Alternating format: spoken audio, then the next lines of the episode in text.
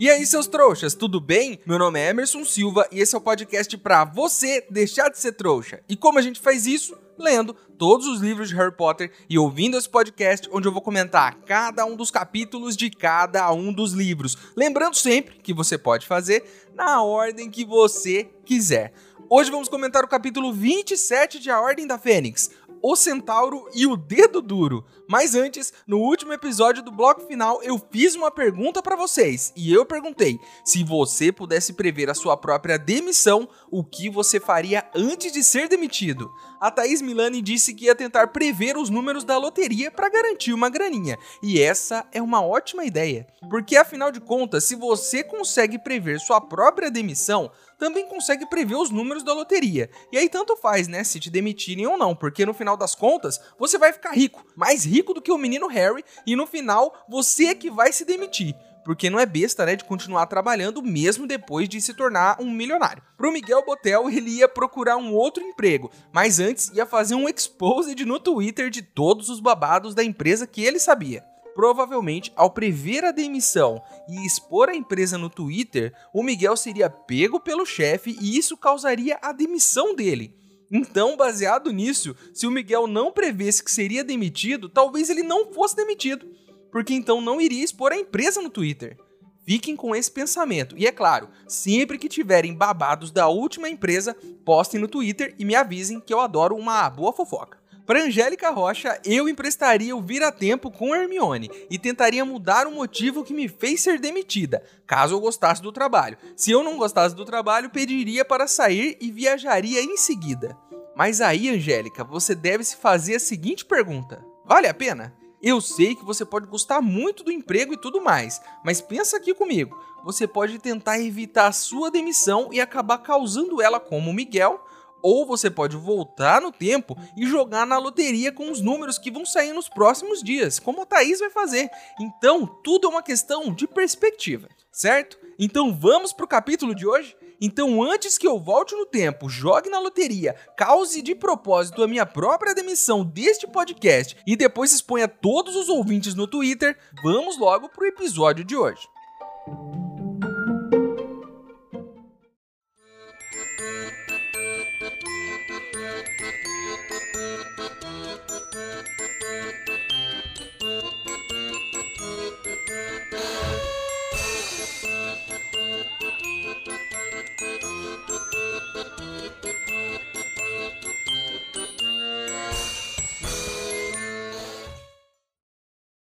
Pessoal, estão dizendo por aí que existe uma poção nova que pode fazer a gente deixar de ser trouxa. Assim, num piscar de olhos. Mas os ingredientes para essa poção são um pouco caros e eu preciso comprar eles lá no Beco Diagonal. Se você quiser ajudar, o link para apoiar está aqui na descrição do episódio. Lembrando que se você não puder ou não quiser, não tem problema. O mais importante é você continuar aqui com a gente, ouvindo o podcast para deixar de ser trouxa.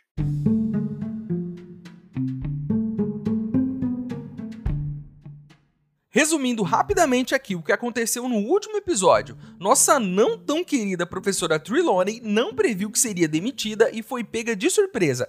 Mas quem foi pega de surpresa mesmo foi a Umbridge, que não conseguiu expulsar a professora da escola e ainda teve que engolir a indicação de um centauro para dar aulas de adivinhação.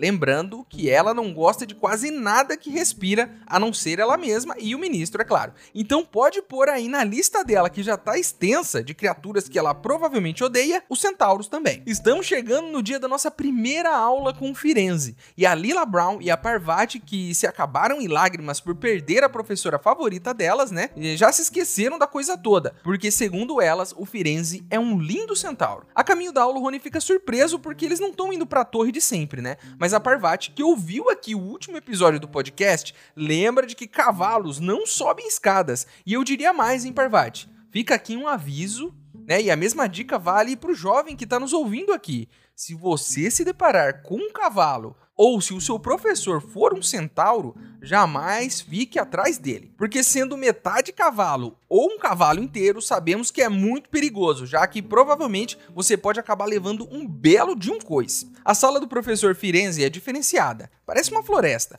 com musgo no chão e árvores dentro da sala. Não tem cadeiras e os alunos têm que ficar sentados no chão, encostados nas árvores. Ele então explica que foi muito legal o Dumbledore arrumar aquela sala para ele, já que agora ele tem que morar em Hogwarts, pois foi expulso do seu bando por servir os seres humanos. E os centauros jamais servem os seres humanos. Inclusive, o próprio Firenze tem um hematoma em forma de ferradura no peito, que deve ter sido esse o momento né, em que ele foi expulso do bando dos centauros. Então a minha dica aqui faz mais sentido ainda, não só para os alunos e para os ouvintes, mas para os outros centauros também. Jamais fique atrás de um cavalo ou de um centauro, mesmo que você seja um deles, porque você pode acabar tomando um belo de um coice. Enfim, o teto da sala de aula exibe um céu cheio de estrelas, e o Firenze começa a falar sobre como os astros podem dar dicas sobre o nosso futuro. A Parvati, que está muito participativa, né? Primeiro porque ela adorava a matéria por causa da professora Trelawney e também porque o Firenze é um lindo centauro, resolve então levantar a mão para chamar a atenção dele e começa a falar que a professora Trelawney ensinou isso para ele já e que Marte, que tá aparecendo ali no céu, indica que a pessoa vai se queimar. Para acabar com toda a empolgação dela, né? O centauro diz que isso é tolice, tolice de ser humano e que o universo pouco se importa com as banalidades humanas. E o que ele indica de verdade são grandes acontecimentos. Então, se você aí que está me ouvindo acredita que a posição dos planetas no dia do seu nascimento pode indicar algo sobre o seu futuro, saiba que o Ferenzi disse que isso não tem nada a ver e que o seu nascimento não é um grande acontecimento para a humanidade. E é claro, eu concordo com ele, porque como um bom virginiano que eu sou, não acredito em signos. E não ousem me questionar hoje, hein? Porque eu já li aqui que devido à passagem de Marte, eu preciso cuidar do meu equilíbrio emotivo para controlar melhor a minha ansiedade. E eu tô trabalhando nisso porque estava escrito ali no site. Assim, o Firenze diz que no geral os astros estão indicando que uma guerra está para começar. E não precisa, né? Ver nos astros também, né?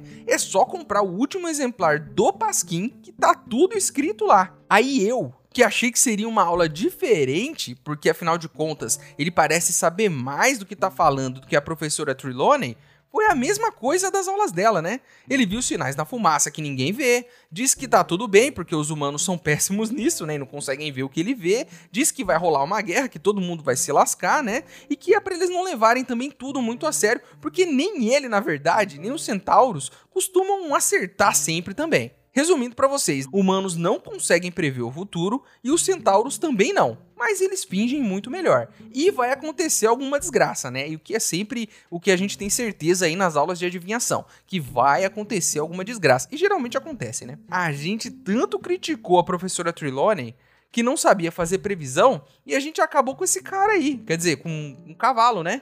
Que né, tem o mesmo problema, não prevê nada, só enrola. E sempre termina com uma desgraça ali nas previsões. Mas enquanto a professora Trelawney previa a sua morte, ele só te chama de burro, porque você nunca vai conseguir interpretar os sinais como ele. No final da aula, o Firenze chama o Harry e pede para ele levar um recado pro Hagrid e pede para que ele diga pro nosso grandalhão que a tentativa dele não está dando certo. E a dúvida que fica é: tentativa do quê? O que, que ele está tentando que a gente não sabe? Tem alguma coisa aí, ele vive todo machucado agora, né? Então alguma coisa está acontecendo. Será que Hagrid está tentando domesticar novamente aranhas gigantes? Assim que o Harry consegue ter um tempinho com o Hagrid ali numa aula ou outra, né? Quando a Umbridge não tá bisbilhotando tudo, ele dá o recado. E o grandalhão diz que as tentativas estão dando certo sim. E o Harry logo diz pro Hagrid, né? Não se mete em crenca, cara, ou você vai acabar sendo demitido. E o Hagrid diz que existem coisas mais importantes na vida do que manter o um emprego. Isso me pegou, hein? Isso me pegou. Sim, Hagrid, existem muitas coisas na vida mais importantes do que manter o emprego. Até porque, se manter o emprego fosse realmente importante, o seu chefe te ajudaria ao invés de estar tá só procurando um motivo para te demitir. Então, se você aí tá ouvindo esse podcast no trabalho, sim, eu sei que tem gente que ouve para dormir, sei que tem gente que ouve para lavar a louça, tem gente que ouve no ônibus, deve sim ter gente que ouve no trabalho. E se você aí tá fazendo isso agora, lembre-se, existem coisas na vida mais importantes do que manter o emprego. E uma delas é ouvir esse episódio até o fim. E se você conseguir fazer isso e ainda manter o seu emprego e o seu salário, ainda pode apoiar esse podcast também. Fica aí a dica para vocês. E continuem ouvindo o podcast no trabalho, porque eu tenho certeza que ele aumenta a sua produtividade, baseado em dado nenhum. Eu só tô jogando coisas da minha cabeça aqui. Na reunião da AD de hoje, o Harry tá ensinando o pessoal da AD a fazer o patrono. E é a aula mais esperada por todo mundo, né? Todo mundo quer fazer o patrono. Teve gente que entrou nessa furada aí só para aprender isso. Mas a coisa tá difícil, viu? E só alguns conseguem fazer, o resto fica só fazendo fumacinha, né? A Hermione achou, por exemplo, conseguem fazer patronos já com formato de animais, inclusive. E elas ficam lá, nossa, que bonitinho, não sei o quê. Mas até aqui, segundo o próprio Harry, os patronos não servem para nada, né? Porque é muito diferente fazer o patrono ali, o bichinho, e enfrentar um dementador na sua frente. Porque fazer o patrono ali com formato de animal é tipo fazer um animalzinho de bexiga, né? Quando você enche ali a bexiguinha e faz um cachorrinho. Mas se um ladrão tentasse me assaltar, não ia adiantar nada bater com um bichinho de bexiga nele.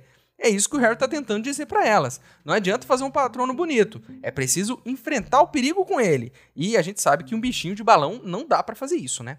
Então a aula é interrompida pelo nosso querido Dobby, e ele entra na sala para avisar que a Umbridge já descobriu tudo e que tá indo pegar eles. No meio disso tudo, é claro, sempre que ele vai falar essas coisas, ele começa a se bater, a dar tapa na cabeça, a se chutar a própria bunda, né? Fazer esse tipo de coisa. Como ele fazia no passado quando ele trabalhava para os Malfoy. Apesar de ser um elfo livre, a cabeça desse coitado, né, já virou suco de fruta. Então ele tá malucão até hoje. O Harry então grita para todo mundo sair correndo e vira aquela bagunça, né? Salve-se quem puder. E o Harry, assim que sai e começa a correr, é pego de surpresa pelo Malfoy que logo chama a nossa querida Vaca Rosa para pegar o menino Harry. E ela diz que vai levar ele até o diretor. E fica aqui a questão, né? Se eles ficassem dentro da sala, seria possível que ela conseguisse pegar eles lá dentro? Porque afinal de contas, né, quando eles entram na sala, eles não estão procurando um lugar para estudar escondidos? Então eles não conseguiriam ser revelados pela própria sala, já que eles pediram para ela para não revelar a presença deles. Então talvez se eles ficassem lá dentro, ninguém descobriria a não ser que alguém pedisse para a sala para descobrir o que está lá dentro e o que eles estão fazendo. Aí a sala teria um conflito de interesses, né? Quer dizer, uma pessoa está pedindo para não ser descoberta e a outra pessoa está pedindo para descobrir. O que, que a sala faz quando acontece isso? Será que ela obedece à última pessoa que pediu? Mas no desespero, né, não tem o que fazer. Eles só se levantaram e saíram correndo e é o que eu faria também, né? Não dá para ficar pensando no que a sala faria nesse momento. Não demora muito e eles chegam até a sala do Dumbledore. O Harry com a Amber puxando ele pela camiseta, né? Na sala, meus amigos, tem uma porrada de gente. Uma porrada mesmo. Tem o Dumbledore, a professora McGonagall, o Queen Shrakbolt do Ministério, né, o Auror lá do Ministério, que tá na Ordem da Fênix, mas tá mantendo o disfarce ali, o Ministro da Magia e até o Percy, o mais chato dos Weasley. Ele está lá também, com aquela cara de tonto dele, né? O ministro, então, tá pistola da vida, né? E começa a perguntar se o Harry sabe por que, que ele tá ali. Por que, que a Amber pegou ele? E o Harry diz que não tá entendendo nada, não. Faz aquele tipo, né? Na cabeça dele tá fervendo de pensamentos. Mas ele tenta manter as aparências e fala: Não sei não, o que, que é? Aí a Amber diz que vai chamar a informante deles, que é quem dedurou o rolê todo. Aquela que entregou o grupo. Eis que aparece ali a amiga da Cho, Aquela menina que desde o começo não estava muito contente com essas aulas aí não, né? E ela tá com a cara cheia de espinhas horrorosas. Lembrando que esse foi um presentinho da Hermione, né? Que enfeitiçou o nosso pergaminho que todos assinaram para fazer exatamente isso com quem entregasse o grupo.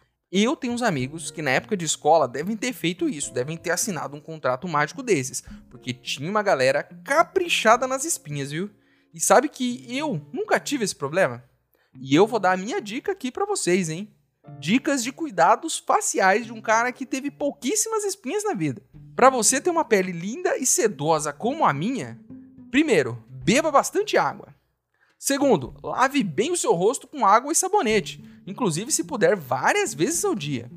Terceiro, evite ficar tocando no seu rosto com as mãos, porque isso espalha as bactérias ali e elas causam as espinhas. Cuidado também quando for espremer as suas espinhas, porque apesar de ser uma delícia espremer uma espinha, tanto que eu até fico vendo às vezes por horas vídeos de espinhas sendo espremidas, às vezes isso pode deixar cicatrizes bem feias na sua cara. E última e mais importante dica de todas: cuidado ao assinar um contrato mágico. Pergunte primeiro o que, que aquilo vai fazer com a sua cara, porque se for espinhas, aí ferrou tudo, né? Assinou, fez alguma merda, vai ficar com a cara igual a dessa menina aí. E eu tenho certeza que muita gente tá assinando um contrato mágico sem ler, porque tem uma galera cheia de espinha por aí.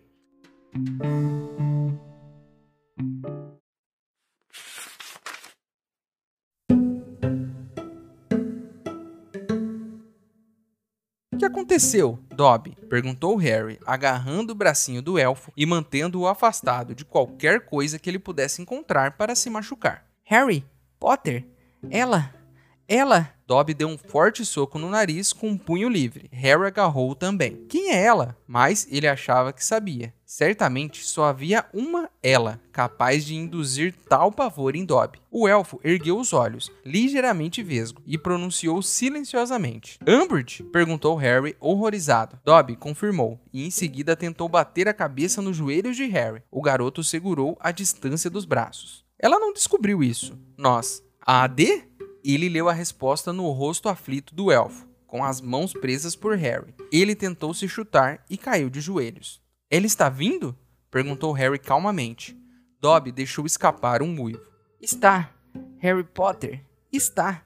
Harry se endireitou e olhou para os colegas, imóveis e aterrorizados, que contemplavam o elfo a se debater. Que é que vocês estão esperando? berrou Harry. Corram!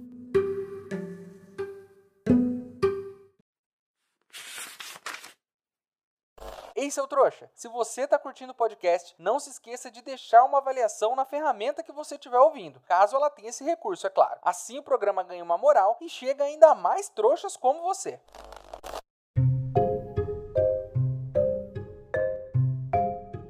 O Food até pergunta se a Umbridge não sabe uma contrazaração para resolver o negócio da espinha. E ela fala que não descobriu ainda. E era de se esperar, né? Mais uma professora incompetente nessa escola. A professora de adivinhação não sabe adivinhar o futuro. A professora de defesa contra as artes das trevas não sabe se defender contra artes nem artes normais, imagina das trevas. Né? A gente sabe que todos esses cargos aí estão bem difíceis de preencher nessa escola, né? E esse ministro também não tem mais o que fazer, né? No segundo ano foi lá aprender o Hagrid pessoalmente. Agora tá indo até a escola para resolver desobediência de aluno. Parece que o mundo bruxo tá uma calmaria só, né? Porque esse cara não tem mais nada para fazer, tanto que fica indo resolver treta de escola. Né? Isso é tipo, sei lá, como se o presidente do Brasil fosse aí na sua sala dar uma cagada em um aluno que matou aula. Não faz sentido nenhum, esse cara não tem mais nada para fazer. Mas isso só mostra como esse cara tá perdido na vida e não sabe o que tá fazendo. Ele tá louco para pegar o Dumbledore e o Harry, e ele vai até as últimas consequências por isso. O Dumbledore pergunta se eles têm alguma prova, né, de que os encontros estavam acontecendo nos últimos meses. E a Umbridge então olha para nossa testemunha e diz: "Temos uma testemunha e ela vai contar tudo?" E aí então, para surpresa de todos, a menina nega a coisa toda. Quer dizer, ela tá ali como informante, mas não vai informar nada. Não entendi isso. Aí ela não fala nada, não entrega ninguém. E o Dumbledore fala: E aí, o que, que vocês têm? Vocês têm alguma coisa de verdade? Ou vocês vieram aqui só encher a minha paciência? A Umbridge, então, pistola da vida, começa a chacoalhar a menina. Como se fosse uma, uma doida, né? Chacoalhando a criança aí. Aí o Dumbledore levanta, aponta a varinha pra ela e fala: Olha, você não vai agredir um aluno aqui na minha frente, eu não vou deixar. Aí a Umbridge diz que tem outra prova, né? Solta a aluna, pede desculpas ali, né? Um minuto de sanidade. E aí ela saca uma lista de presença da armada de Dumbledore, com todos os nomes assinados. Com Harry ali como primeiro nome, né? Agora ferrou, né? Não tem como a coisa toda não ser desmascarada com essa lista aí. O ministro, então. Ah, inclusive a Umbridge diz que foi uma aluna, acho que foi a Pansy Parkinson, que conseguiu essa lista porque pediu para que a sala precisa desse provas para ela sobre o que estava acontecendo lá dentro. Então essa sala aí, né, não é confiável. Já vou deixar a dica aqui para vocês. Sala precisa não é confiável, porque a primeira pessoa que chegar pedindo para te pegar no flagra vai conseguir. Ela vai te entregar. Ela obedece todo mundo e não tá nem aí. O ministro então olha para a lista e diz: "Olha só, a armada de Dumbledore". O que deixa o coitado do diretor, né, até meio sem jeito, mas o Dumbledore dá um sorriso e diz que foi tudo um plano dele. Que afinal de contas é a armada do Dumbledore e não a armada do Potter e que ele estava recrutando os alunos para um grupo secreto. Ele mente, né, na cara dura, para não encrencar o Harry. Agora, olha só como esse jogo tá ficando confuso. O diretor prefere deixar o cargo do que deixar um aluno ser expulso. Para você ver o nível de importância que ele tá dando pro Harry continuar na escola. É mais importante o Harry continuar na escola do que o diretor que está cuidando de todos os alunos dessa escola. Mas é muito louco tudo isso, né? O Harry ainda não tem essa noção da importância que ele tem e de como todo mundo tá se esforçando para proteger ele. Tanto que o próprio Dumbledore tá se jogando na frente. O ministro então pede pro Percy enviar uma coruja pro profeta diário para que a notícia saia no dia seguinte. Porque para ele o mais importante é a notícia no jornal, né? Que todo mundo saiba o quanto antes. E diz que vai levar o Dumbledore para Azkaban. O Dumbledore então calmamente diz o ministro tá enganado. Você acha que ele vai para Azkaban assim sem fazer nenhum barulho, porque ele vai sim fazer muito barulho. O Dumbledore tá demais nesse capítulo, demais. Tem uma aurora ali num canto que tira a varinha do bolso. Aí o Dumbledore diz: "Olha, eu sei que você é muito bom, cara, mas nem tenta me atacar, porque senão eu vou te dar um pau." Ele não fala bem assim, mas é mais ou menos isso. O ministro então diz: Você acha que dá conta de enfrentar todo mundo nessa sala? Aí o Dumbledore fala que eles não são nem tontos de tentar atacar ele, porque senão ele vai moer todo mundo na porrada. Novamente, não foi exatamente isso que ele disse, mas seria muito mais legal se ele dissesse isso. Não dá nem tempo do cara levantar a varinha. O Dumbledore solta um raio e derruba todo mundo. Todo mundo, até o Percy né, que é o que mais merecia ali ser derrubado. E aí tem vidro quebrado, gente gritando, uma correria, mas o Dumbledore derruba toda a galera. A professora McGonagall puxa o Harry, né, e a nossa dedo duro pro chão. Depois de descer a cacetada em todo mundo do ministério, o Dumbledore aparece ali, né, no meio da bagunça para eles, enquanto tá todo mundo desmaiado e dá uma explicada rapidinho no que tá acontecendo. Ele disse que derrubou também o Queen Schlackbolt para manter ali o, o disfarce, né? Mas que antes ele alterou a memória da nossa dedo duro, para que ela esquecesse ali do porque ela estava ali dentro, ou que mudasse a memória dela para ela achar que não aconteceram as reuniões. E graças a isso, ela não dedurou todo o lance da AD agora há pouco. Então foi por conta do Queen que mudou a memória dela. O Harry tenta se desculpar pelo lance todo ali na hora, mas o Dumbledore nem dá bola. Diz que ele vai para a Ordem da Fênix e que em breve ele vai estar tá de volta, porque o ministro vai se arrepender muito de não ter ouvido ele. Além disso, o Harry promete que vai se esforçar mais nas aulas do Snape, porque ele precisa fechar a mente pro Voldemort. Precisa segurar os sonhos dele. Ele tá vendo muita coisa esquisita e que é para se controlar. Dizendo isso, nosso velhinho porradeiro se levanta, a Fawkes aparece, ele segura nela e ele pega fogo. Se tem um jeito mais estiloso de desaparecer, eu não conheço. O cara pegou fogo e sumiu. Isso é muito estiloso. É muito estiloso. O Fudge então se levanta, surtado, né, sem saber o que aconteceu, e grita que ele não pode ter desaparecido assim, porque ninguém pode desaparatar em Hogwarts. Né, a Hermione explicou isso pra gente, já que nenhum de nós conseguiu ler ainda Hogwarts uma história. E aí ele pede pros aurores correrem atrás do diretor. O capítulo termina aqui. E eu tenho uma reflexão que eu quero fazer com vocês aqui.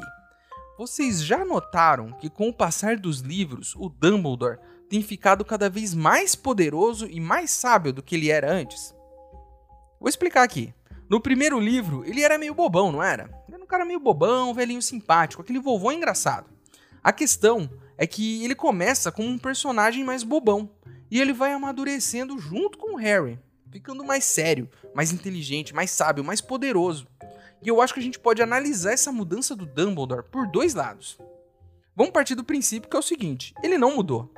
Né? Ele já era um velhinho, ele já era sábio, já era poderoso, já era o cara que ele é hoje quando o Harry entrou na escola. Porque para ele, para um cara de 100 anos, os últimos 5 não mudaram muito o que ele é, né?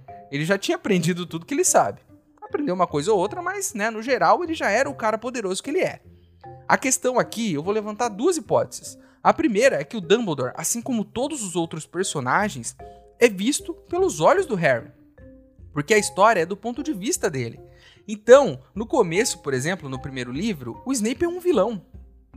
O Draco é um rival, menino chato. O Dumbledore é um vovô gente boa. E quando o Harry vai amadurecendo, a gente percebe que o Snape, por exemplo, tem suas camadas. Que ele foi legal algumas vezes, foi chato outras vezes e tudo mais, então ele muda como personagem. E dá pra gente perceber, talvez o Harry não tenha percebido, mas o Draco ganhou mais camadas, né? Mais como até uma vítima do que como um vilão, mas que também é um vilão, é claro, porque importou no Harry o tempo todo. Ele percebe também que o Dumbledore é muito mais sábio e mais poderoso. A primeira hipótese que eu levanto aqui é que o Harry cresceu e a visão dele das outras pessoas foi mudando junto com a maturidade dele. Aí tem um segundo modo de ver as coisas, né? Que não é através dos olhos do Harry o outro modo de ver as coisas é que o Dumbledore ele é tão inteligente e tão poderoso e tão sábio que ele sabe lidar com uma criança que é mais inocente, que não viveu tanto, que não tem toda essa percepção que ele tem.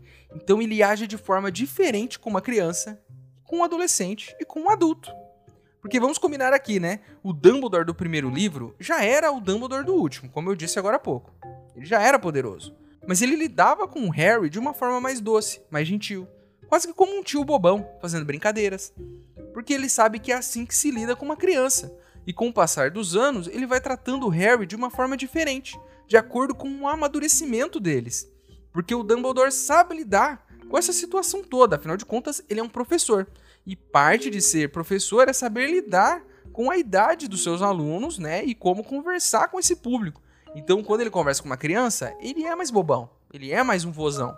Quando ele já tá mais adulto, quando o aluno já tá mais adulto, ele pode ser um pouco mais sério, ser um pouco mais direto, falar as coisas na real, como elas são. Me diz aí, que professor de Hogwarts tem essa habilidade que o Dumbledore tem? Professora McGonagall, não tem. Ela é brava desde o começo, severa, sempre cobrando. O Snape sempre foi um pé no saco, independente dos motivos dele, mas sempre foi. O professor Flitwick, por exemplo, né? Ele é super gentil e amigável desde o início, ele não mudou de acordo com a idade dos alunos. Tanto que agora ele parece até bobinho, né? Ele não se encaixa muito. E no primeiro livro fazia total sentido, mas agora ele é o professor bobinho, o professor simpático. O Dumbledore, ele é tão incrível que ele muda o jeito dele de agir de acordo com a idade do aluno. Pode ser uma viagem minha, mas eu acho que pode ser até um pouquinho das duas coisas que eu falei aqui. Um pouco do olhar do Harry, que tá vendo o Dumbledore estar amadurecendo durante esses anos, e um pouquinho do Dumbledore que sabe como agir com um menino de 11 anos e com um menino de 15, que são de formas diferentes. Sabe que o Harry agora tem mais maturidade para entender algumas coisas que ele não tinha antigamente. E por que eu tô falando tudo isso? Porque a cada livro que passa, o Dumbledore parece mais poderoso, mais inteligente, mais astuto. Mas ele sempre foi essa pessoa. A gente só tá vendo ele fazer essas coisas agora e ele só tá agindo dessa forma agora porque o Harry amadureceu. Então, seja pelos olhos do Harry ou uma atitude do Dumbledore, as coisas mudaram porque o Harry amadureceu e porque as coisas ficaram mais sérias também, é claro.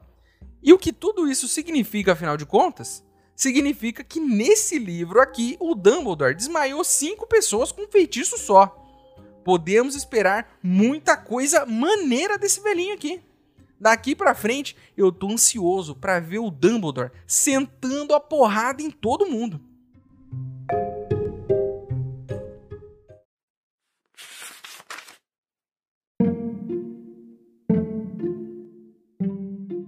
Não seja bobo, Dowlish, disse Dumbledore em tom bondoso. Estou certo de que você é um excelente auror. Tenho a impressão de que obteve excepcional em todos os seus niemes. Mas, se tentar, a me levar à força, terei que machucá-lo. O homem chamado Downish piscou meio abobado. Tornou a olhar para Food, mas dessa vez parecia esperar uma dica sobre o que fazer a seguir. Então, caçou Food recuperando-se.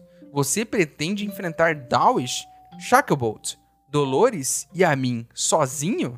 É? Dumbledore. Pelas barbas de Merlin. Não, disse Dumbledore sorrindo. Não, a não ser que vocês sejam suficientemente insensatos de me obrigar a isso. Ele não estará sozinho, exclamou a professora McGonagall em voz alta, metendo a mão nas vestes. Ah, estará sim, Minerva, tornou Dumbledore rápido. Hogwarts precisa de você. Chega de disparates, disse Fudge, puxando a própria varinha. Dowlish, Sharkbolt, prendam-no!